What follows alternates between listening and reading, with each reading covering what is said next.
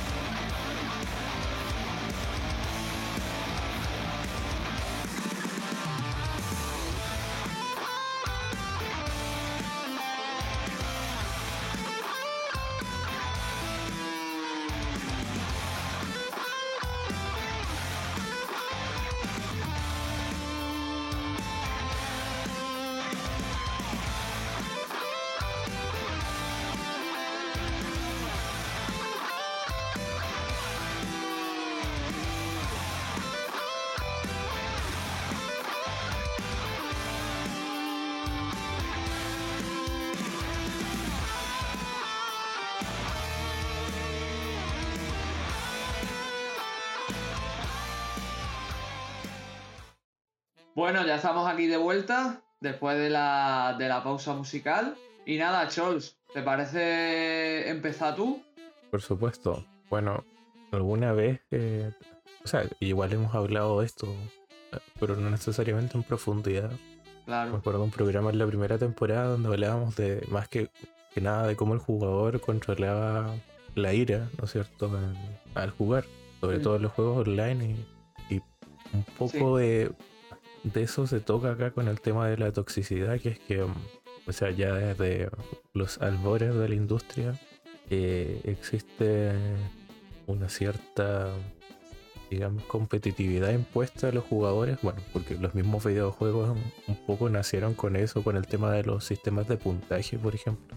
Y ya de, por ejemplo, de la habilidad que tiene un jugador o no, pero después, eh, por temas empresariales, que era como en su tiempo casarse o con Nintendo con Sega, y es algo que se ha mantenido igual hasta hoy en día con el tema de Microsoft, PlayStation y, Nintendo. Y en parte por eso, eh, eso ha ido empapando, digamos, eh, yo creo que a toda la industria en sí, ya con el influjo del Internet, podemos notar que esto solamente se acentuó cuando empezaron a aparecer foros dedicados a ciertas cosas. Entonces, digamos que hoy en día, si tú eres fanático de un videojuego, eh, y ya el término fanático lo dice, eh, estás inmerso en una comunidad que lo más probable es que sea bastante tóxica. Y esto aplica, digamos, para cualquier tipo de videojuego. No necesariamente eh, AAA, sino que también pasa con los indies, por ejemplo, con comunidades como bastante especiales como la de Undertale. Igual si tú no estás mucho de acuerdo con algunas cosas del juego, llegas a criticar algo, igual te van a atacar, pero quizás no tanto como por ejemplo los Nintenderos, por dar un ejemplo grande. vale, yo lo que, lo que te digo es que al final depende muchísimo. Es que también tú estás hablando de que depende mucho de, la comunidad, es que también es eso no puedes comparar a los Nintenderos, que son más generalistas, con una comunidad más pequeña que es Undertale. Pero sí es verdad que al final todas las comunidades son muy vocales. Son muy vocales por el hecho de que, de que eso, de que solo vemos lo malo en internet y se resalta eso. ¿no? Entonces tenemos muchas veces mucha presencia de esta gente en las redes, de los movimientos que hacen, de las cosas que dicen, de cómo tratan al usuario medio, incluso ellos mismos resaltan a ciertos usuarios de forma negativa y los exponen para luego burlarse de ellos, ¿no? Entonces, al final es una amalgama que sí, que está generada, como tú dices, desde los albores de los tiempos. La putada es que tampoco se siente que hayamos evolucionado, porque realmente eh, a día de hoy es muy fácil acudir a Twitter, que creo que es una de las redes más masivas en este sentido, donde tienes a un montón de gente literalmente tirándose mierda como si fueran monos en el barro por el tema de, eso, de que si la Play es mejor que la Xbox, que si Phil Spencer ha dicho no sé qué, que si ahora eh, Sony va a hacer no sé cuánto y cosas así, ¿no? Entonces como que no, no hay un... O sea, si hay espacios donde se pueda jugar de forma confortable y si hay eh, lugares donde la gente se implica más con lo que es jugar y no tanto con lo que son las guerras o, qué opinión tienes tú o qué, o qué opinión tengo yo si no es de manera respetuosa, pero eh, no suele ser la norma. La norma suele ser que el jugador medio siempre está enfadado, siempre se molesta por todo, siempre quiere una cosa concreta. Si no se sale, si perdón, si uno no entra en esa cosa concreta y se sale de la norma, ya tiene review bombing y, y demás, ¿no? Lo mismo pasó con. Es que ya lo he mencionado al principio del programa, ¿no? Lo mismo pasó con, con los Bayonuters, ¿no? que al principio estaban como muy encima de Elena Taylor por todo el tema del dinero. Y luego se demostró que la cosa no era exactamente como, como debía ser. Y en vez de haberse informado, en vez de haber hecho investigación, primero le tiraron mierda a Platinum. Y luego le tiraron mierda a Platinum y a Elena, ¿no? Bueno, Elena en cierta manera se lo merece, ¿no? Pero aún así creo que hay mejores maneras de hacer las cosas y creo que las cosas con las que la gente se suele preocupar y las que suele emplear para mm, hacerse ver creo que no son las más correctas. No sé si piensas tú igual, Sol. Claramente es lo que mencionas que o sea, siempre se resalta lo negativo, sobre todo en una, no sé, redes sociales como Twitter, hmm. que de hecho funciona así. Es como a lo que va entre la gente a, o a criticar algo o a denunciar algo. Y, así es como, yo creo que el 80% de Twitter, por lo menos.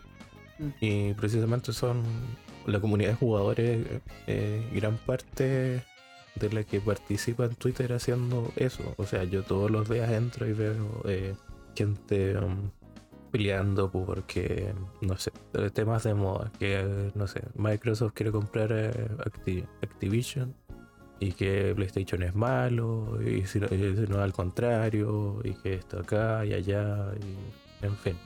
Y también un poco, o sea, se entiende que nace de, ese sentimiento, de esa, si quieres, pasión, entre comillas, de, de que te guste eh, cierta saga de videojuegos, cierta marca, ¿no es cierto? O cierto tipo de juego.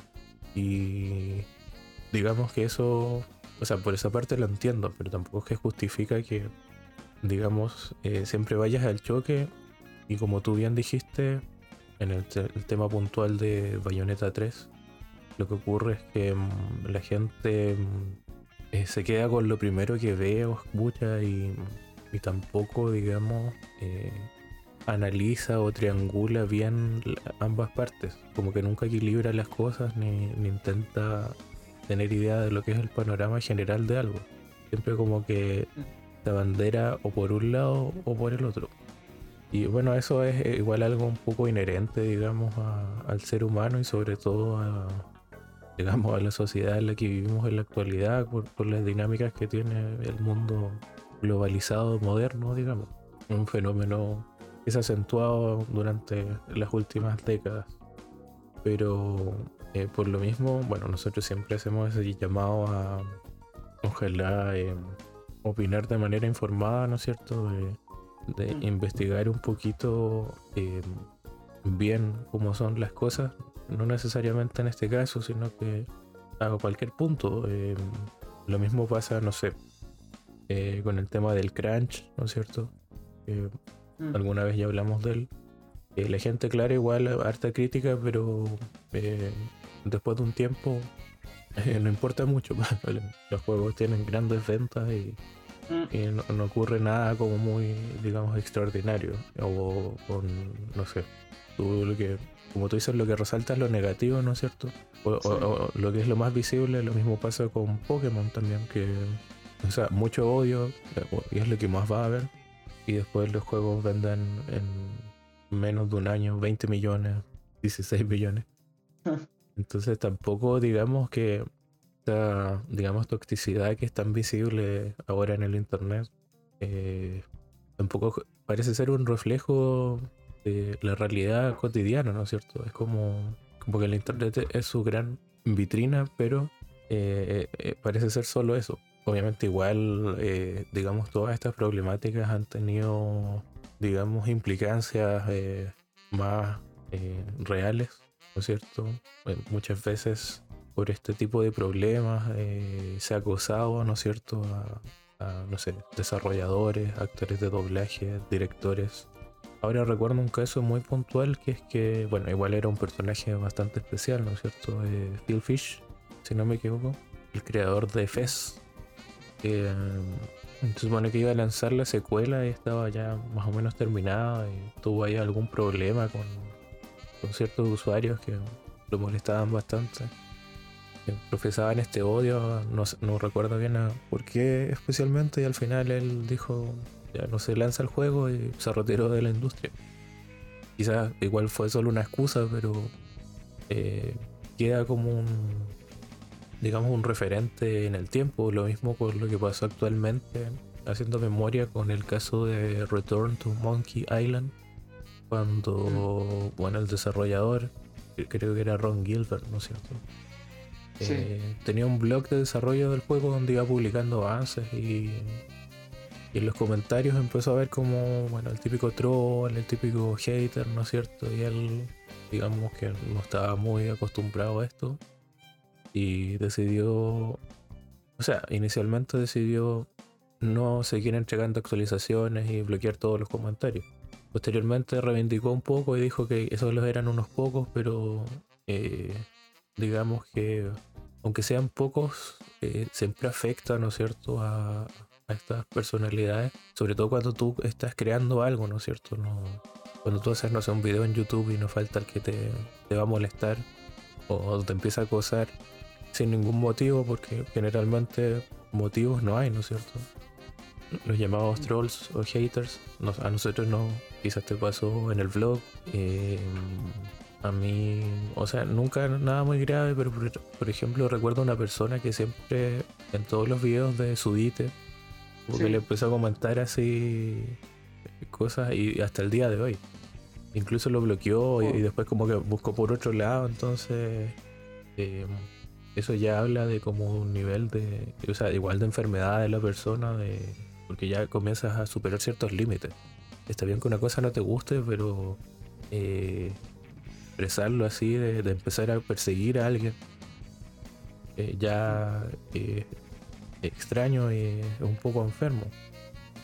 Y es como muy propio del internet, lamentablemente. Sí. Yo qué sé, tío, es que también es jodido, porque realmente si lo piensas, es que la gente no tiene una relación sana con aquello que consume.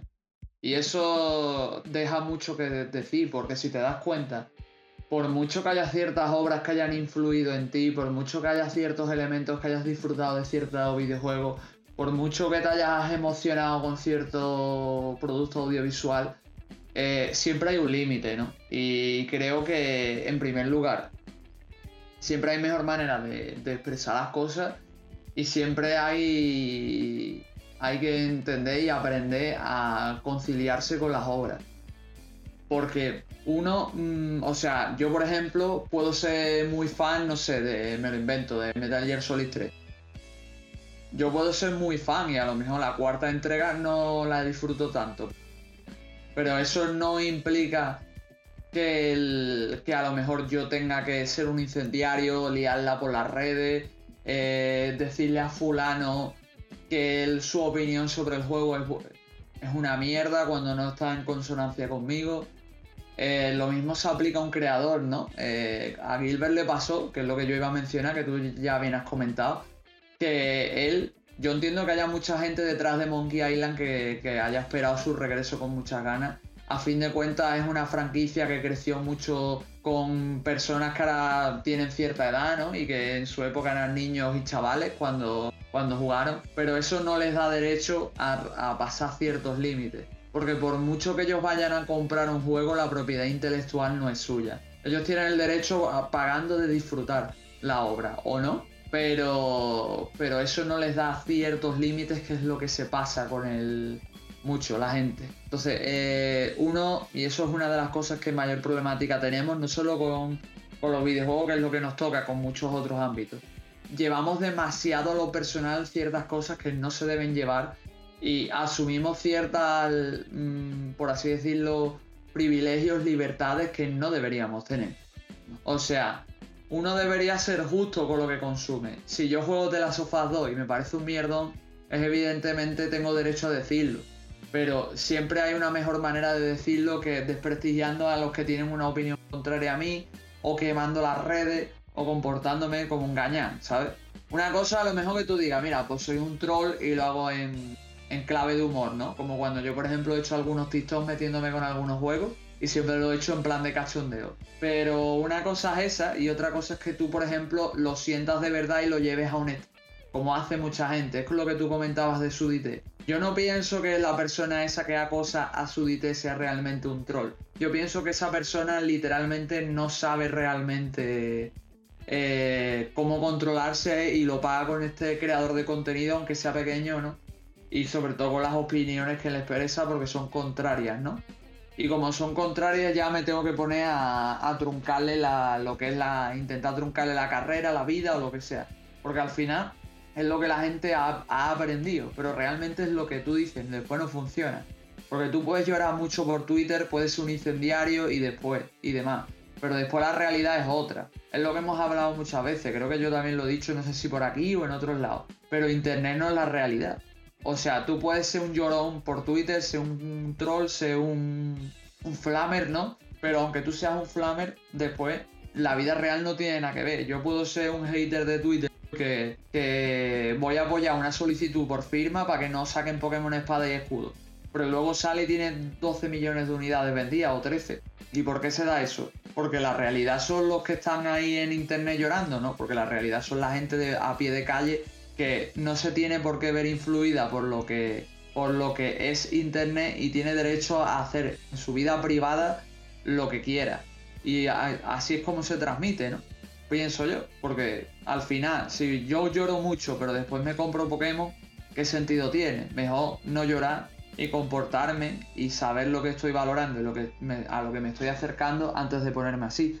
Y así muchas personas en sí que ni siquiera tienen voz o no quieren tener voz, pero luego hacen lo que quieran, ¿sabes?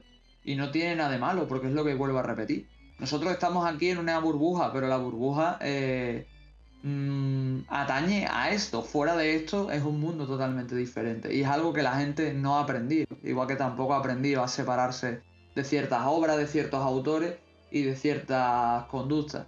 No sé si tú piensas igual o no. No, estoy bastante de acuerdo. De hecho, algo que me había olvidado de mencionar una reflexión que, digamos, mucha gente hace es que cuando ya está bien que no te guste algo. Por último, di que no te gusta. Quizás te puedas empezar a pelear con alguien. Una vez. Una vez. Mm. Pero hay gente que, no sé, por ejemplo, eh, sigue. No sé, si estás viendo una serie, ve todos los capítulos para decirte que no te gusta. Eh, con un juego, juega todos para decirte que no te gusta. Eh, sigue jugándolo y te dice no me gusta. ¿Por qué? ¿Por, qué te haces eso? Porque si ya no te gusta, sigues como intentando como o sea, en realidad estás buscando así como para seguir criticando. Es como que probablemente esa gente se siente eh, o libera dopamina quizás eh, peleando así como o criticando cosas o siendo amargo. Y muchas veces como que intenta lo que tú dices. Como que a la gente que sí le gusta, arruinarle un poco la, las sensaciones que tiene o, quieren que no les guste y es, de nuevo, lamentablemente algo que se veía mucho en Internet y sobre todo porque el Internet también te da para que, mm, debido al anonimato principalmente, a, expresarte con mayor soltura que mm, en la vida real. De, allí vienen muchos de los problemas eh, del internet al fin y al cabo, de, esa libertad y cierta impunidad que tiene la gente para hacer o cometer ciertas eh, acciones que en la vida real quizás podrían ser más juzgadas o, o, no se expresarían con, con, la misma libertad, porque probablemente la gente, eh, en algunos casos, digamos, recurriría a la violencia y les dice ciertas cosas en su cara, eh, como lo hace esta gente en internet. Entonces funciona como un escudo al fin y al cabo y, y bueno, sobre todo en la industria y en el mundo de los videojuegos. Y como mencioné anteriormente, es pan de cada día. Hay críticas, digamos, por, a cada cosa que, ocurre y por los mismos abanderamientos que mencioné. Y mm. recordando algunos otros casos, eh, ocurre mucho también que diría que algunos juegos em, terminan, o algunas sagas de juegos en parte se han visto un poco canceladas muchas veces por estas acciones. Sobre todo de sagas que, em, eh, no sé, sale un juego que es un, intenta innovar, ¿no es cierto? Sí. Y eh, los más puristas eh, buscan votarlo. ¿Y qué consiguen con eso? no consiguen que saquen otro juego en la mayoría de los casos como ellos querían, sino que consiguen que las sagas se clausuren, ¿no es cierto? Mm. Eh, eternamente. No sé si, bueno, yo no he jugado tanto, pero igual fue hace tiempo. Podrían echar un poco ahí lo que es este Breath of Fire. Sí, justo, justo estaba pensando en ese. claro, que tú bueno, has disfrutado más de, algunos de esos títulos, sobre todo los más odiados quizás. Claro. Es que también es otro mundo, tío, porque hay un detalle que quiero decir antes de ponerme con esto, que has dicho antes cuando has mencionado lo de criticar y demás, que yo creo que si hay un cierto arte, es que también hay que diferenciarlo, porque por ejemplo hay gente como he hecho yo, y bien has mencionado tú, que tiene cierto interés en experimentar ciertas obras para ver si son tan malas o no. Entonces, eh, aprovechan ese rédito para jugar la obra, para descubrir si es mala, no es mala, y luego plasmarlo, ¿no? Eso es lo que he hecho yo mucho, mucho tiempo con el blog, con ciertas obras, que literalmente a lo mejor no me han gustado tanto y he aprovechado para, para sacarle cierta enseñanza, ¿no? decir, bueno, pues no me parece tan bueno, pues no me parece tan malo y cosas así. Y luego están los White Knight, que eso tampoco lo hemos mencionado, que son los caballeros de armadura blanca, los pibes estos que mm, nada puede ser malo en el mundo de los videojuegos, pero después son iguales de incendiarios que los malos, que son del palo de, uy, si te metes con mi, con mi IP multimillonaria te parto las piernas, ¿sabes?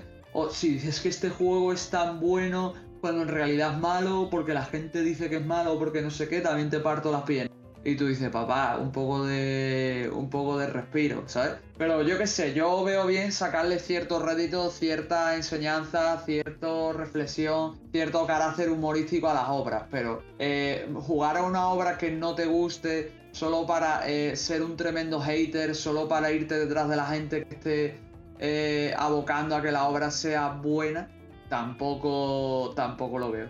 Todo se ha dicho, yo por ejemplo, eh, hay gente que aclama Xenoblade 2 y a mí me parece una auténtica basura de juego. Pero yo soy yo y otra gente lo disfruta. Yo no voy a, la gente a decirle que yo es que este juego que tú juegas es una mierda.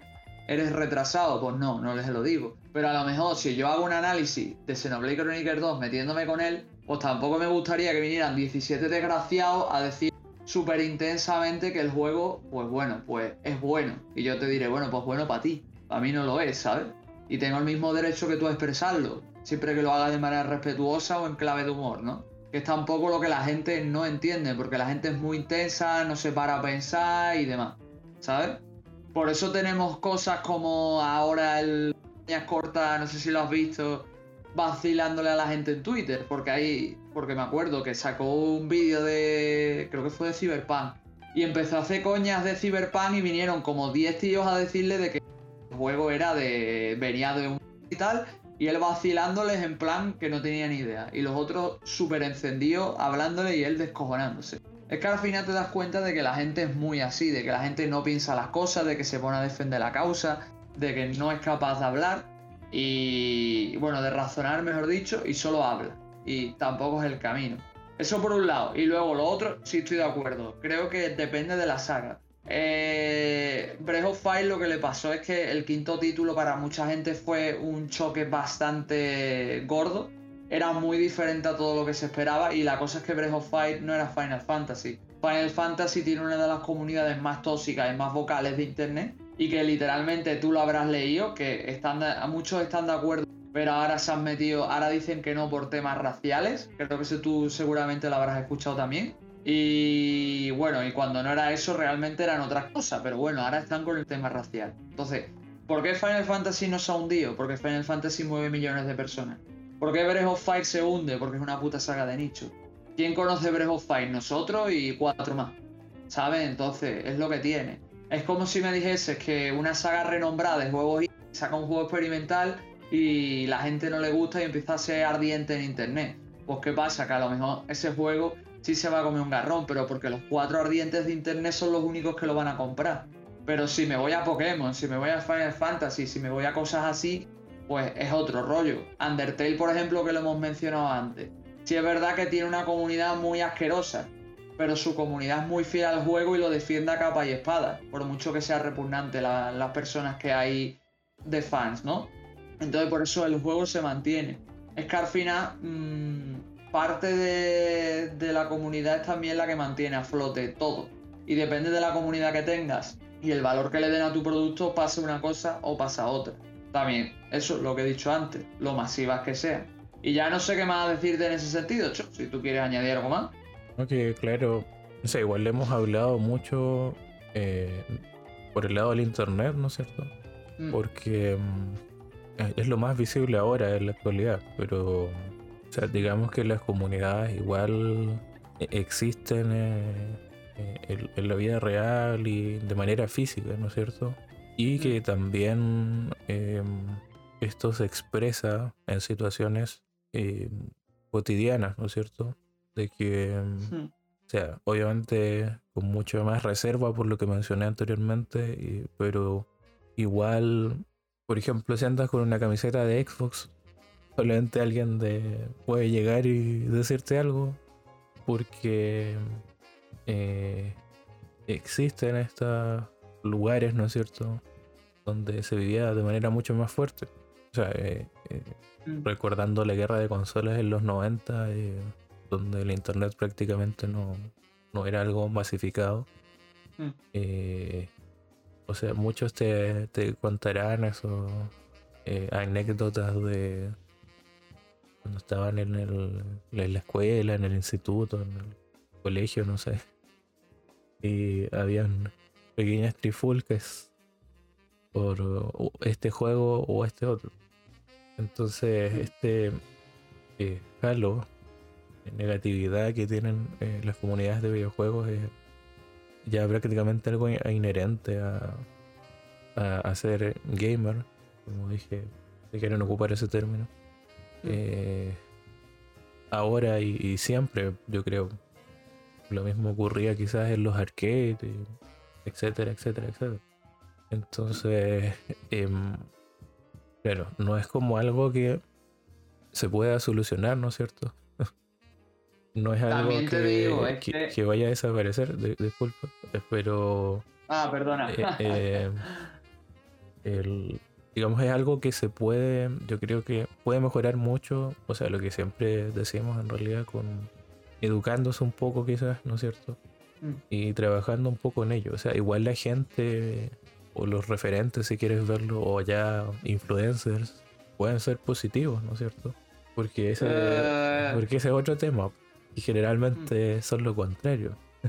Que yo que sé, has abierto muchos melones, ¿eh, Chols? Por eso me entran ganas de interrumpirte todo el rato. Así que si quieres continúa, ahora te digo. No, no, ese, ese era el pase. Vale, vale. El relevo como persona. Eh, es que también lo, como lo pintas es muy interesante, porque por ejemplo, lo de los influencers que has mencionado, que mm, si te das cuenta, es que vivimos en general en la cultura del odio. O sea, a la, gente le gusta más odiar y es más, más, más consciente de ello que otro tema. O sea, muchas veces, y creo que yo soy el primero en este podcast, seguramente no solo en el podcast, en el blog también lo he hecho un montón de veces, pero no me acuerdo cuántas lo habré dicho, que nosotros, al menos hablo por mí, siempre hemos hablado de ojalá la gente cambie, ojalá la gente haga no sé qué, ojalá la gente haga no sé cuánto, la gente debería hacer, y estoy de acuerdo o sea, lo que tú has mencionado de que la gente debería estudiar, debería ponerse, debería hacer ciertas cosas, estoy de acuerdo totalmente. El problema es que no lo hacen, tío. El problema es que eh, al final gastamos no hacer, no sé qué. Al final depende de cada persona de darse cuenta de la situación.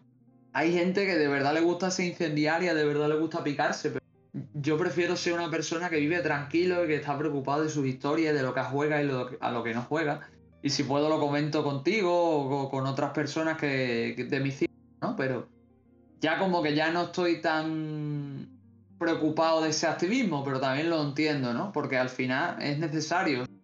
Si viviéramos de una forma mucho más respetuosa, más preocupándonos de a qué jugamos, eh, siendo tolerantes, viviríamos mejor. Pero el problema es que no se da en Internet en ningún ámbito. Te vas a temas políticos, ya sea de, este, de mi país o del tuyo, siempre hay marroneo, te vayas a temas deportivos, te vayas a temas de ocio, siempre pasa lo mismo. La gente siempre busca cualquier excusa para echarse unos a otros. O sea, es evidente que viviríamos mejor si la gente fuera más tranquila, pero al final solo podemos hacer algo por nosotros mismos, ¿sabes? Y, demás. Entonces, eh, yo es lo que siempre os visto, a que intentéis ser mejores, de que bien, de que os mováis, de que seáis tolerantes, eso lo sabemos todos pero ¿qué más podemos hacer? ¿Sabes? Entonces, en ese sentido, yo creo que cada uno tiene que luchar a su manera y no, y no verse influenciado. Y en definitiva, intentar ser la mejor versión posible de sí mismo. Y si yo no quiero eh, ser el típico flamer o, y demás, por lo que tengo que hacer dar ejemplo. Cuando me meta en una discusión, que por ejemplo a mí me pasó hace poco, bueno, hace poco, hace unos meses me pasó con un chaval que se puso, que estuvimos hablando del hillo de Konami me acuerdo que él seguía insistiendo en lo mismo y le dije, mira, yo paso de contigo porque es una tontería, porque tú tienes este punto de vista y yo tengo este y no vamos a llegar nunca hasta de acuerdo, entonces vamos a todo el día hablando de y cada vez poniéndonos peor. Yo paso, no te conozco de nada, no tengo relación contigo, ha surgido el tema, hemos hablado, no estamos de acuerdo, ¿sabes? Me quito de historia, pero eso es lo que puedo hacer yo a lo mejor otra persona es eso y son los demás los que se tienen que dar cuenta o no de lo que hacen.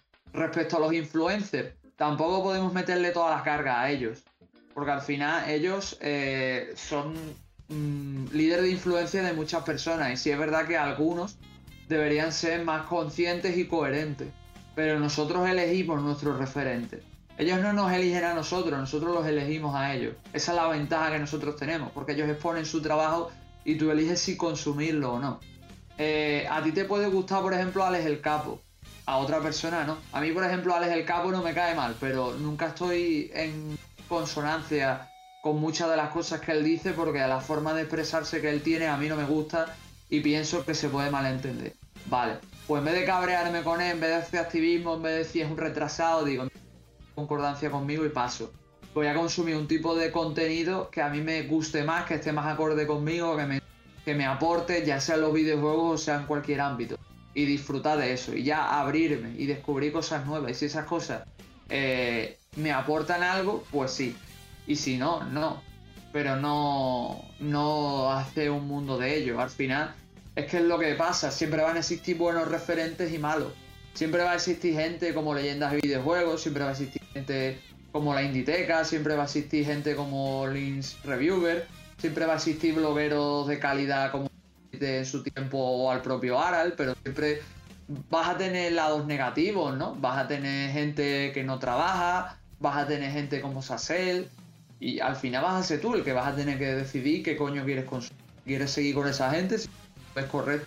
Al final todas esas cosas son aristas nuestras que enseñan qué somos o qué no somos. Y sobre todo cómo, cómo nos dejamos influir y cómo no, y qué nos aporta y qué no nos aporta. Y no sé, eso es lo que yo pienso. No sé si tú quieres añadir más, algo más, Chols. No, eso, que mm, como tú dices, al final eh, el trabajo es de uno mismo. Mm. Uno ve qué actitudes adopta, ¿no es cierto? O, qué tipos de personas sigue. O sea, e incluso como tú dices, puede seguir a alguien que igual sea medio tóxico, pero no necesariamente implica que tú lo seas, ¿no es cierto? Claro. Porque al final el, digamos, la conciencia es tuya y, el actuar es meramente decisión de uno. Obviamente estamos hablando de, gente adulta también. Mm. Eh, cuando hablas de niños de cierta edad ya es más complejo porque si son más influenciables y, su actuar eh, no está tan bien constituido, ¿no es cierto? A nivel de qué es bueno, qué es mm. malo, o con el tema de los influencers, no sé, pues si ven que alguien es famoso intentan imitarlo, ¿no es cierto? Y, por ello igual surgen varias personas que mm, normalizan un poco este tipo de actitudes que son fan de cada día, no sé, viendo, hablando de creadores de contenido, también son gente que busca mucho la polémica, ¿no es cierto? Y eso tampoco ayuda a mm. calmar las aguas. O sea, ya esta semana había algo como de que hace tiempo uno, no sé quién dijo que Pokémon era un juego de mierda, una cosa así, y, ahora como que estaba participando en una copa de Pokémon. Ah, sí, Cristinini creo que era. Y le, decían, claro, eh, para... No te gusta el juego, pero si es para ganar plata o seguidores, ahí sí, es una crítica, una crítica válida o cosas así o, ah. algo de que habían invitado a unos a México y uno dijo yo no voy a Latinoamérica porque hay pura gente con navaja uno. Ah, ya, sí, que te estás metiendo en las polémicas más chungas, cabrón.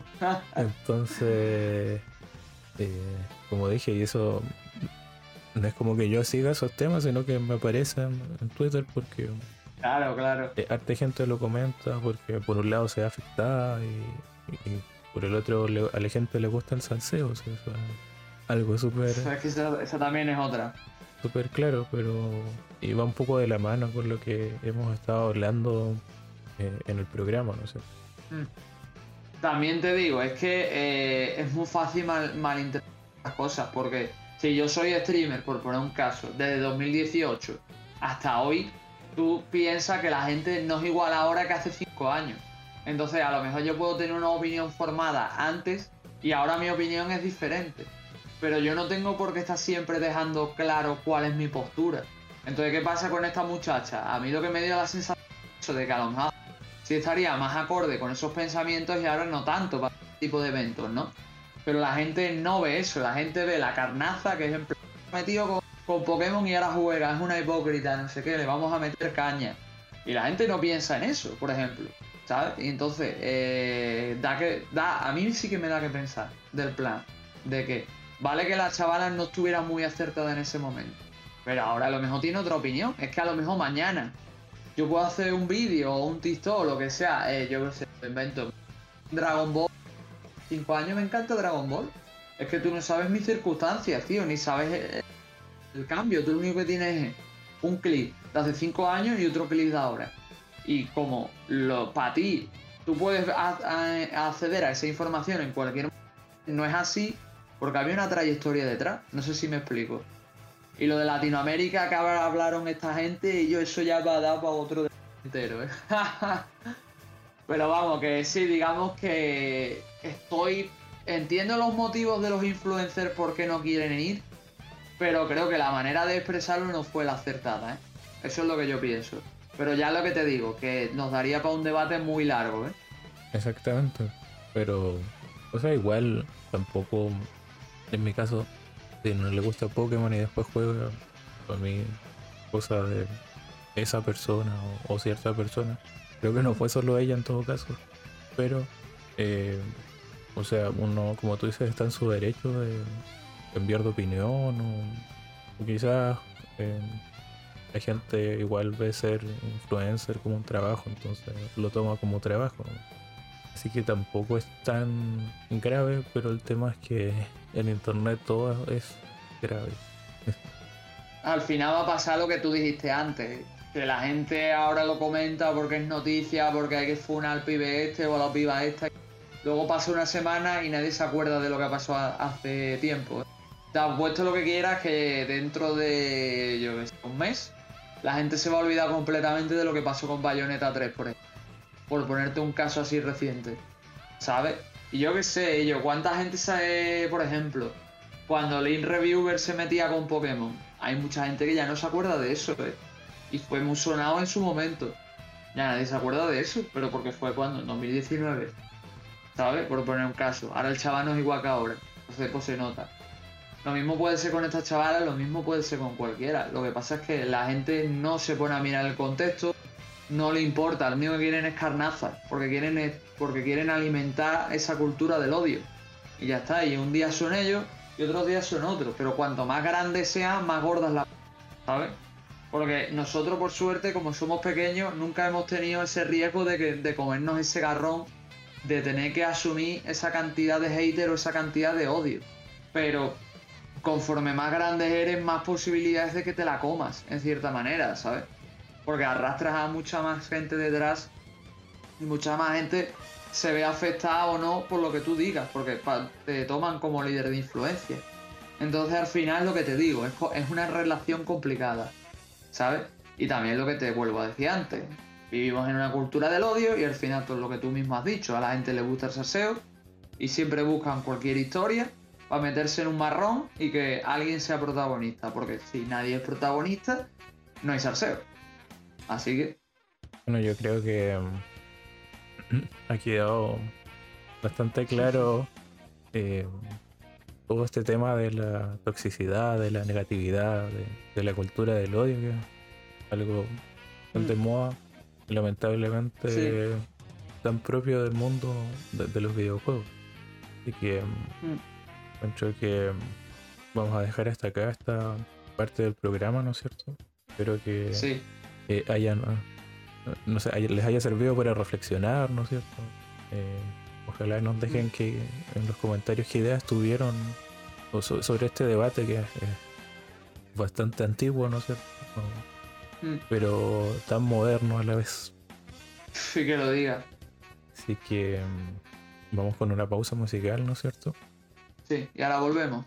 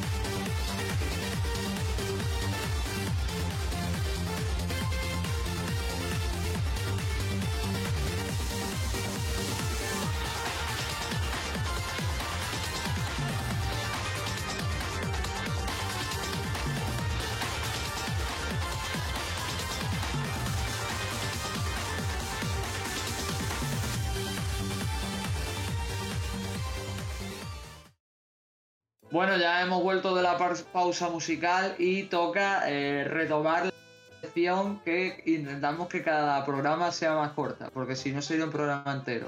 Es a qué hemos estado jugando. Así que nada, Chols, em, ¿quiere empezar usted? Bueno, de hecho yo voy a aportar muy bien hoy día porque hasta ayer creo que solo había jugado un juego, así que... Está bien. Bueno, empecemos por el, el susodicho y, y, por ahí fui tirando referencias, pequeñas referencias durante el programa. Claro. bueno, aquí estaba jugando a Persona 5 Royal. Y eh, ¿qué he de decir? Estoy bastante atrapado con el juego. Curiosamente, antes estuve como jugando un poco eh, otro título de, de, Atlus de la saga Shin Megami Tensei. Así que, digamos, con ciertos sistemas estaba bastante al día, sobre todo con los temas de los ataques elementales y las debilidades de ciertos demonios, bueno, en este caso personas, ¿no es cierto? Sí.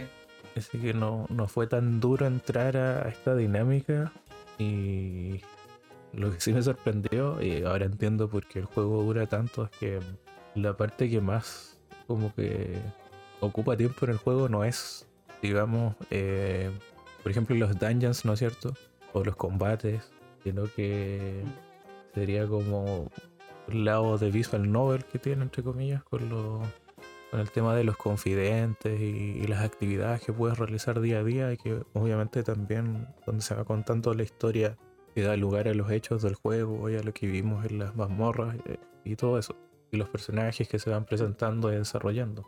Así que mm, eh, por ese lado hay ocasiones que se me ha hecho un poco pesado. No sé si alguna vez te pasó a ti.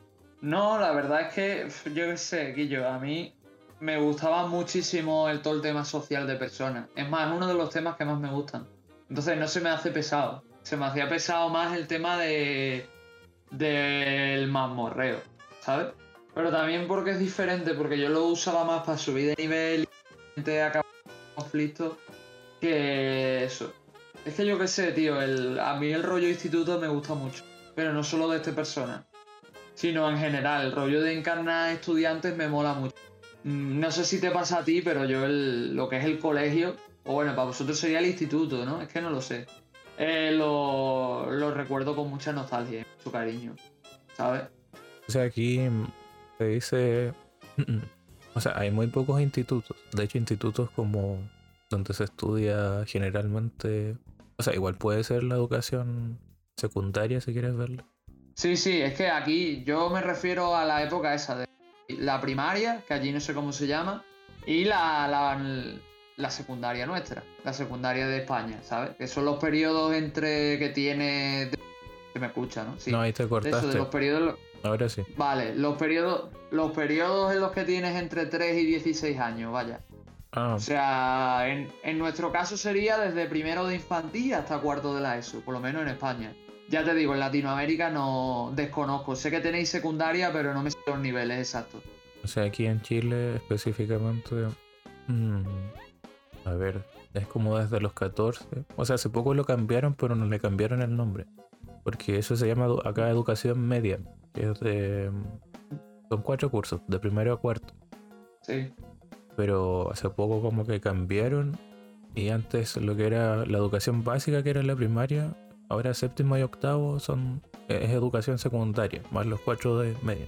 Mm. Pero es como de los 12 a los 18, más o menos, sí, o 13, por ahí.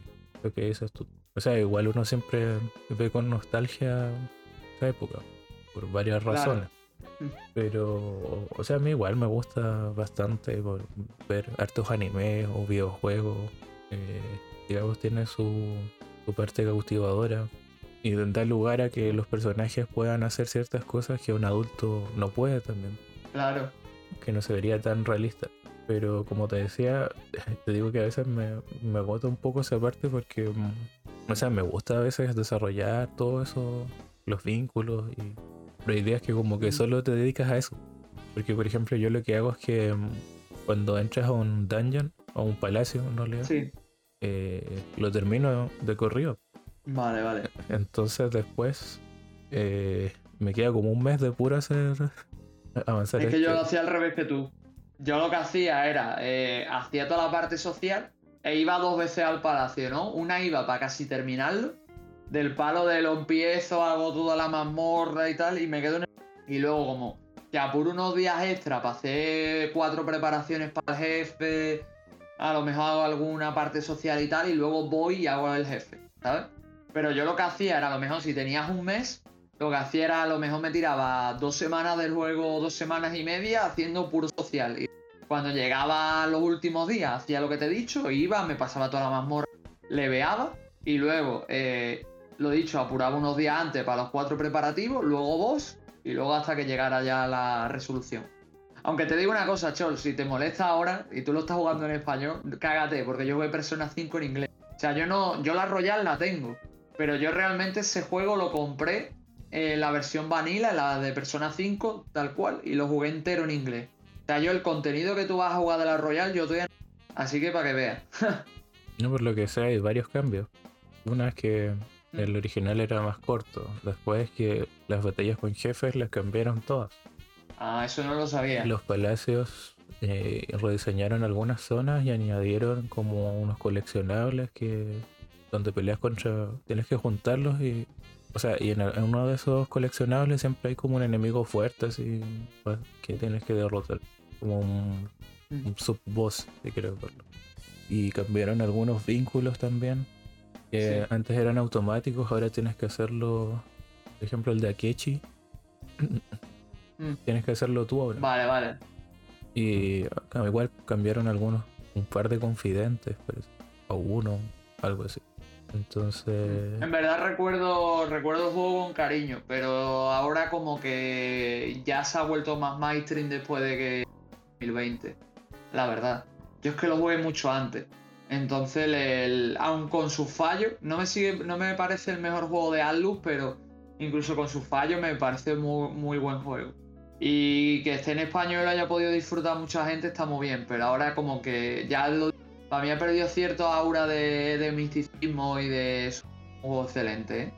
Quizá no tan bueno como lo ponen algunos, pero sigue siendo un juego excelente. Y ahora más, porque va a durar, dura, tiene más contenido y dura el puto doble. Yo tardé 125 horas en sacarme los tres finales. ¿eh? Mm. O sea, ahora igual, algo que se me olvidó, que dije cambiaron los palacios. Creo que en el ori- original no estaba el gancho, parece. O sí. Eh, no me acuerdo. Es que no me acuerdo porque hace un viaje que lo jugué. Creo que no. Por lo que vi. Y entonces ahora son más verticales y tienes como que. Y, y eso igual como que le da cierto dinamismo al, a los palacios. Quizás tú no lo veías tan así en el 3. Co- Como dijiste que te molestaba bastante esa parte. Yo, yo lo disfruto también porque el juego va muy rápido. Y cuando lo juego en PC, porque tiene cross save, entonces lo puedo jugar en la consola y lo que avance en el PC es lo mismo. En PC me va a Joder, 60 qué FPS, así que ando como acelerado el juego. Pero ya le he echado. Estuve jugando antes de grabar. 61 horas. Y terminé. guay, guay. Llevo 5 palacios. No te rayes, Chol, todavía te quedan 80. Así parece. Voy en octubre, 22 de octubre. El juego dura hasta marzo, así que me quedan un par de meses todavía. Y más como es el juego, que vas, vas prácticamente día a día, exceptuando en momentos puntuales, que si va más rápido, Sí, ¿sabes? o sea, las vacaciones, en, el viaje escolar y todo eso pasa súper rápido. O los exámenes. Claro. Y te saltas como 3 o 4 días de golpe. Ay, me acuerdo de los exámenes que saqué en matrícula de honor, tío. Anda que no me arte de estudiar con el puto personaje. Y a veces hay preguntas que, que yo decía, oh, me las sé. Pero son súper rebuscadas, demasiado. Igual en- con los confidentes, eh, mm, creo que ya he completado como 8, 8 o 9. Mm. Y, y vale la pena, porque si tú dejas como eh, muy... eh, no le tomas mucha importancia, digamos, a esos... eh, al tema de los confidentes, te pierdes muchas opciones eh, en los combates, por ejemplo, bastante útiles. Mm. A cosas súper básicas. Por ejemplo, poder cambiar de personaje con los de la reserva es una habilidad que Sí, el Baton Pass. Claro. No, no, no es el relevo. Es el. el cambiar un personaje de tu equipo en batalla. Sí, sí, es que en inglés se llamaba así. Porque el Baton Pass es el, el hacer un ataque con efectividad y darle el turno al otro personaje para que haga más daño. Vale, vale. Y, o varias cosas, no sé, que las tiendas te cobren menos, que puedas hacer un ataque instantáneo para aturdir a un enemigo una vez por un combate y, cosas así. Mm. Yo creo que es una vez por infiltración. Y igual me gusta harto Mementos. Parece que igual lo rediseñaron o no estaba. Debería estar. Sí, sí estaba, sí estaba. Sí estaba en el original. Si vas que Morgana, que Morgana se convertido en una furgoneta. Sí. El otro día descubrí que había desbloqueado algo que puedes atropellar a los enemigos y no ni siquiera tienes que combatir. Ah, sí, sí, eso también lo tenía yo. Pero me tiene bastante atrapado. Bueno, entre medio tuve que viajar y pues estuve jugando Shin Megami Tensei 4 un poquito que estaba colgado en una parte, pero ahí avance. Pero como que estoy demasiado con, con todo lo Megami Tensei encima. Así que bueno, por la parte que está en español, obviamente se recomienda bastante jugar Persona 5. Porque... Bueno, el 3 y el 4 les queda poco, ¿no? Sí, también. Así que eh, los voy a jugar cuando salgan.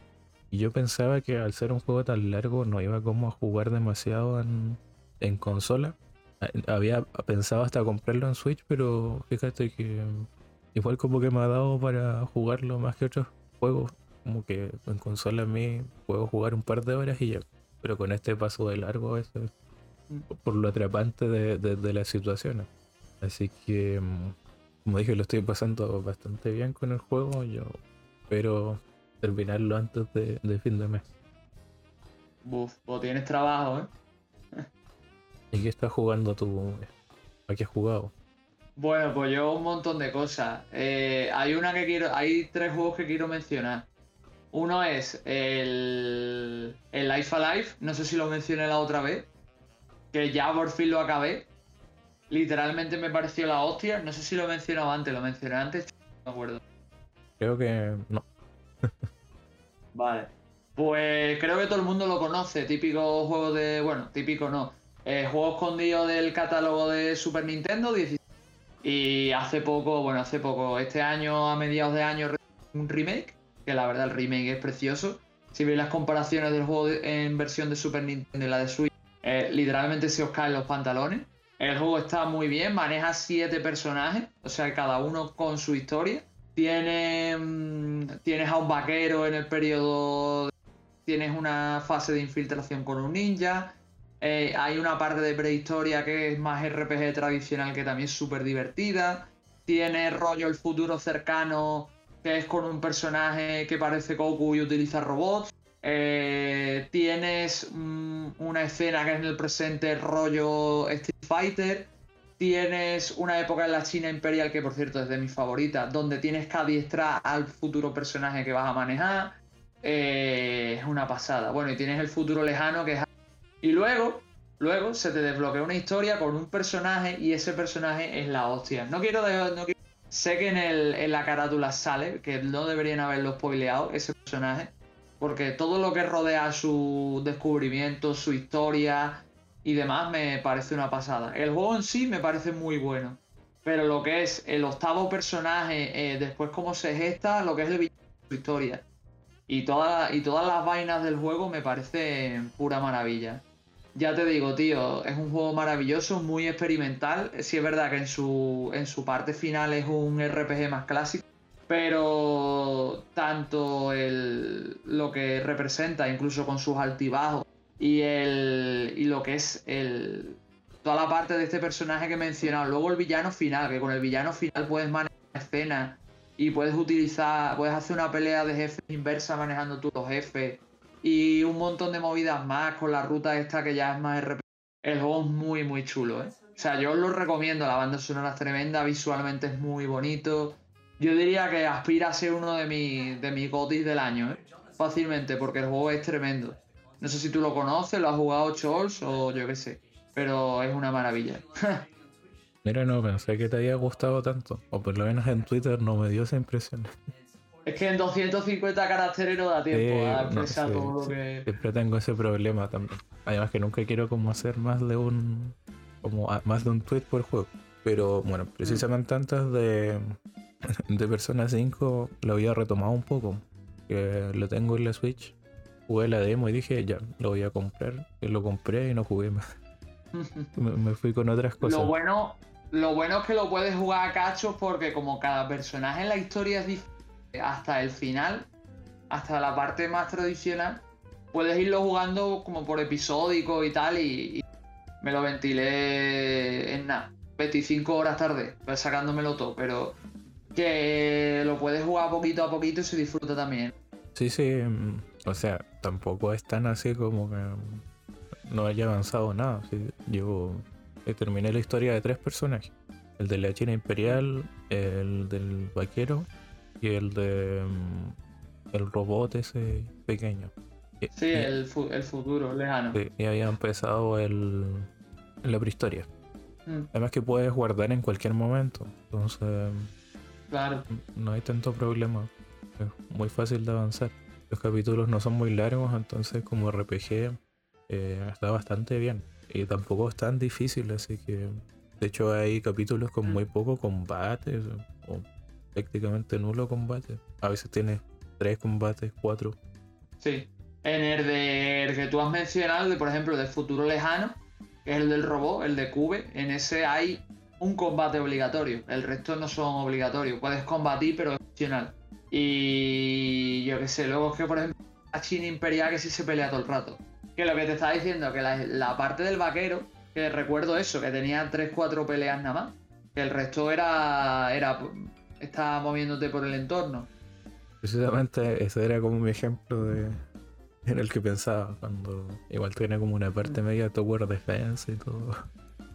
Yo qué sé, es que Life Alive es muy chulo, pero fue más chulo en su momento porque era un RPG muy experimental. A día de hoy es más como curiosidad. Pero en su época fue una pasada porque cada historia exploraba diversas mecánicas dentro del RPG. Además tiene una cantidad de temazos. Mm. Bueno, de hecho, ¿sabes que Vamos a poner megalomanía en, algún corte musical. Te lo tomo como palabra, ¿eh? y nada, y eso. Y luego jugué también, he estado jugando Denju Telefan Power Version, o también conocido como Pokémon Diamante y Pokémon Jade, que salieron en España así, que salieron versiones chinas de, los, de los juegos. La verdad es que yo he jugado la ROM parcheada al inglés, la ROM directa del japonés, que, tiene, que no tiene los mismos problemas que la versión que nos vino a nosotros. Y la verdad es que lo jugué como curiosidad y está entretenido en las primeras horas. Bueno, o sea, luego, se hace muy pesado porque el juego es un RPG tradicional, pero tienes que llamar a las criaturas por teléfono y no puedes tener un equipo fijo y las debilidades elementales son raras de ver y llega un punto en el juego que el diseño es muy raro, muy enrevesado, con caminos, eh, muchas historias a nivel de mazmorreo. Y luego la historia no es para tanto. Son dos compañías que llegan al mundo de los Denju e intentan controlarlo, una por la fuerza y otra por la política, pero una lo hace extorsionando y otro con el poder.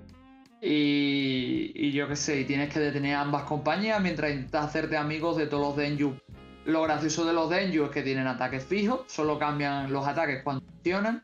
El sistema de subida de nivel es súper lento. Es mejor darles objetos para subir de nivel. Y algunos evolucionan por fusión, otros evolucionan por nivel y tal. Pero es un coñazo porque realmente te merece. O sea, te merece la pena llevar un Denju o dos. Porque si no los tienes en el equipo, dependiendo de la zona, los, los tienes que llamar por teléfono y tardan más o menos. Entonces es una pasada, ¿eh? En ese sentido, de que es una barra basada tremenda. Vamos, los últimos jefes, también hay una descompensación de nivel que flipa, lo que están los últimos jefes agua. Y ahí vamos. Bueno, yo eh, ese juego lo conocí como Pokémon Diamante, creo. pero cuando jugaba decía, oye, pero esto no es como los Pokémon. Y no, tampoco lo entendí mucho. Además, no sé, me acuerdo si estaba en japonés o algo así. Entonces, te estoy hablando de hace 20 años por lo menos. Claro. Así que nunca avancé mucho en, el juego y mm, de ahí me olvidé completamente de, su existencia. Obviamente después como que me di cuenta que eso no era un Pokémon, no empezar. Ya te digo, tío, no, no merece la pena, ¿eh? No, Yo lo, lo, empecé, lo empecé porque le quiero hacer un TikTok, pero ahí se quedó. Supongo que cuando este podcast se suba, ya estará, pero bueno. Ay, qué bueno. Pero me quedó claro igual en Twitter con, no, ahí se me quedó claro. y luego el último que estoy jugando, que este es muy especial para Chols, es el Xenoblade Chronicles, el primero. O sea, este año me puse como objetivo jugar al 1 y luego al 3. Entonces, eh, como le pasa a Chols, eh, se me está acabando el puto año. Pues hay que darle caña al Xenoblade. Entonces estoy jugando al 1, llevo 11 horas. Voy por el pantano, que ahora mismo no me acuerdo cómo se llama. El, o sea, el pantano este de colores, que no sé cómo se llama. Ah, el. Y. ¿Cómo era? El mazal de no sé qué, no me acuerdo. Ya, no, yo pensaba que eran los mangroup. No, no. Y. Yo qué sé, No me está disgustando el juego, ¿eh? Que coste. Pero no me parece tan bueno como la gente dice. Y yo qué sé, que yo, hay cosas que no me gustan, ¿eh? Por ejemplo, las luchas contra los me con, con cara me parece lo peor del juego. ¿eh? Y luego el juego se nota que tiene que pulir. Lo que es la vía es floja. Lo que es el sistema de combate está mal, pero podría ser mejorable. Y yo qué sé, tío. Y los personajes no están mal, pero a mí el que me está gustando por ahí, ¿eh? Porque Sul es más plano que, una zapatilla, ¿eh? Y no sé, y de momento ahí voy. Ya te digo, 11 horas le he metido, voy por ahí, estoy nivel 29 y poco a poco, tío. Espero terminármelo en condiciones para poder jugar Pero ya te digo, quizás sea porque no me ha pillado en un momento. Le pilló a todo el mundo que había una ínfima cantidad de JRPG. Pero lo dicho, no me está pareciendo tan espectacular. Me está pareciendo un buen juego, pero no ni de lejos sobresaliente, obra maestra y cosas. No sé qué opinas tú, Chols. Ya, primero, eh, ¿qué versión estás jugando? El... La definitiva. Ah, bueno, ahí cambiaron, creo que cosas en el combate también. Se supone que debería ser mejor, se supone. Y otro que para Es que no, es que no es que sea malo, es que el combate como que es un poco plano, ¿sabes? En verdad me pasa lo mismo que me pasaba con el Xenoblade, ¿sabes? Pero el Xenoblade tiene el handicap de que necesitas como 10 horas para aprender. Este, juegas una hora y ya sabes cómo se juega. Mm, sí, y. No.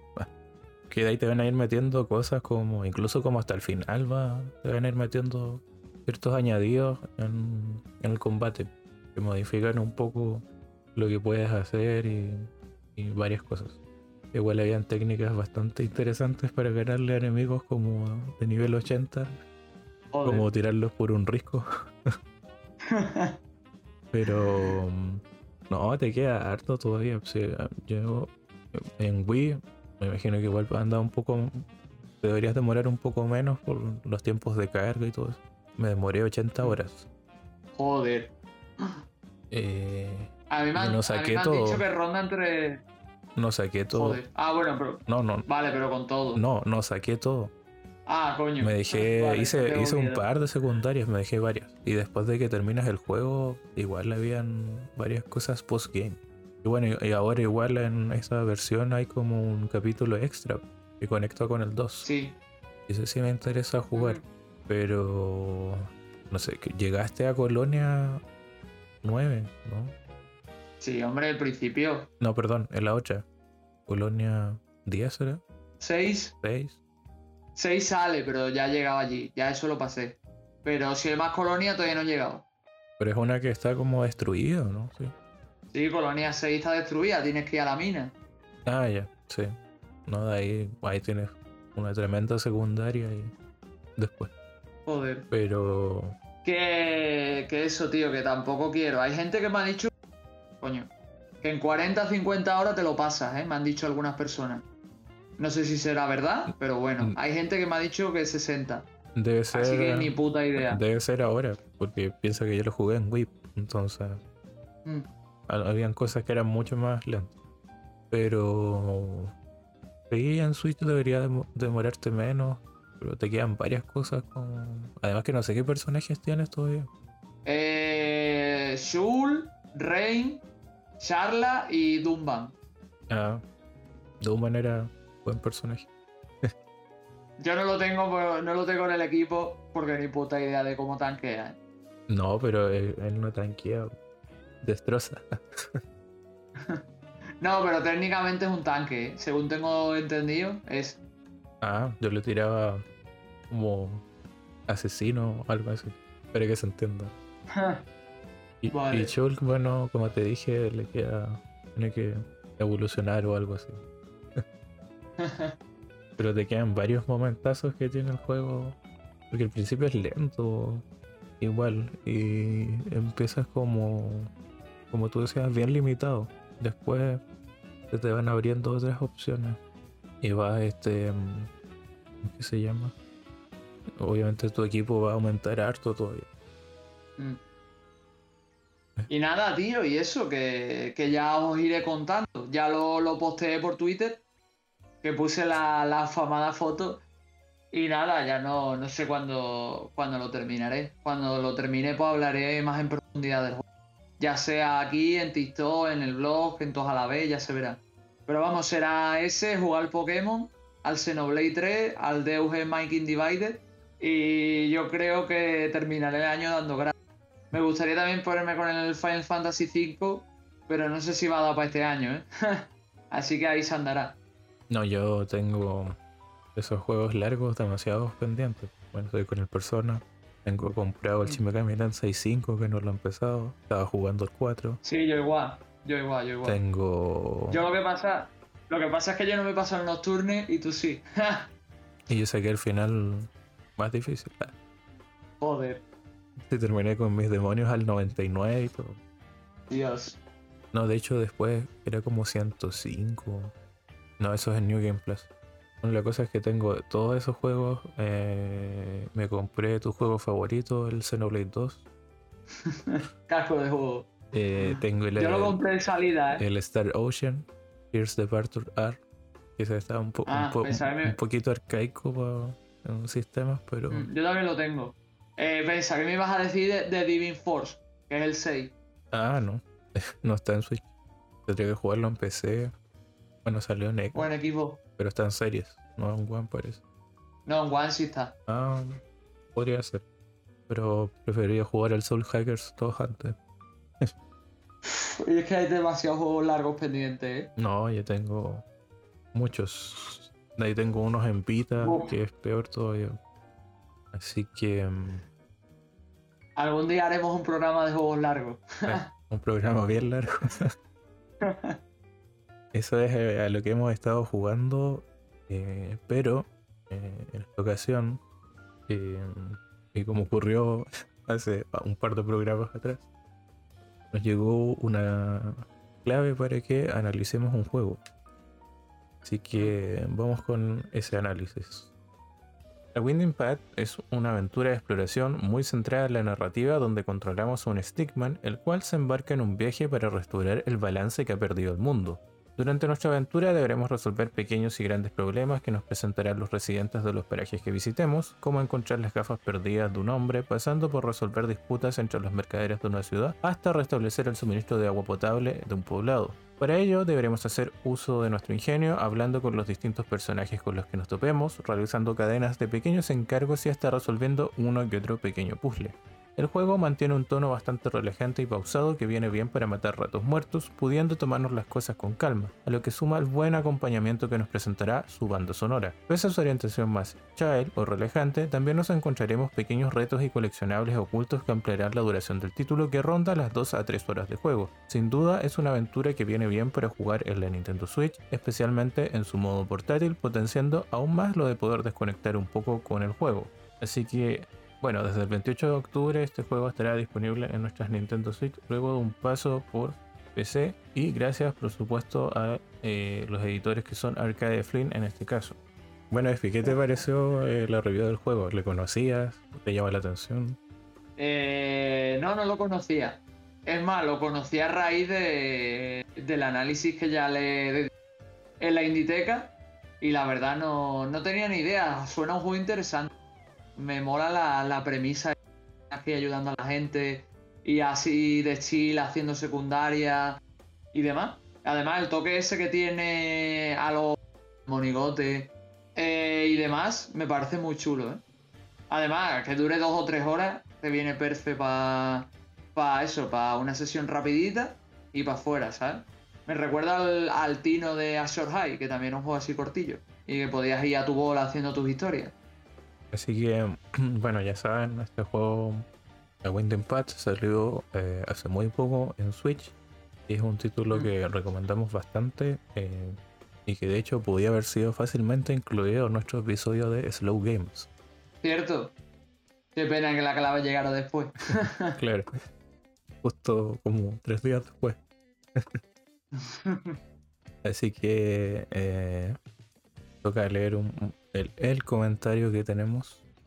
Pues nada, dale, Charles. Que eh, fue nuestro programa sobre eh, juegos para iniciarse en un género y Darko Takachi nos eh, menciona que, claro, nosotros hablamos de Castle Crashers como un título para introducirse en los beat'em up y él, por su parte, nos recomienda Alien Hominid, que es un excelente run and gun eh, previo a Castle Crashers por parte del mismo estudio de Behemoth y que hace poco, si no me equivoco, tuvo una pequeña remasterización, porque es un título que se había lanzado en PlayStation 2 y GameCube, si no me equivoco.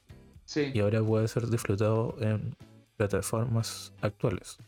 Es más, creo que salió esta en Game Boy Advance, ¿eh? Ah, sí, tienes razón. Igual hay una versión de Game Boy Advance. Eh, lo tengo que jugar. No sé qué versión jugaré, pero lo tengo que jugar. Es que jugaría hasta la de Game Boy Advance, a ver si es tan rara o no. Pasando rarezas. Eh. Claro. Bueno, por otro lado, eh, hace poco subimos un programa especial eh, paralelo. Fuera del canon de los episodios normales, donde yo con el señor Andrei empezamos a hablar un especial de, varias partes de Final Fantasy X y en este primer episodio hablamos de la historia y los personajes, para que le den una escucha. Es el que tiene una carátula distinta. el que pone BT, vaya. Sí, eres bonus track, para los que preguntan. Por favor, déjenos en los comentarios si ustedes entendieron que era bonus no entendí, ¿eh? no era Bluetooth tampoco. Así que, bueno, eso por esa parte. Eh, como bien dijo mi compañero Espi, eh, hace poco igual tuvimos review en video de eh, A Wind Impact en el canal de la Inditeca. Y para mi sorpresa, mi consentimiento, también salió en el canal de TikTok de la Inditeca. Y yo manejo muy poco TikTok. Lo único que he visto es a Espi. Háganse esa idea. Y bueno, Espi también, que, eh, si no me equivoco, subió hace poco un TikTok sobre Resident Evil, ¿no? Buah, vas todo atrasado, hechos.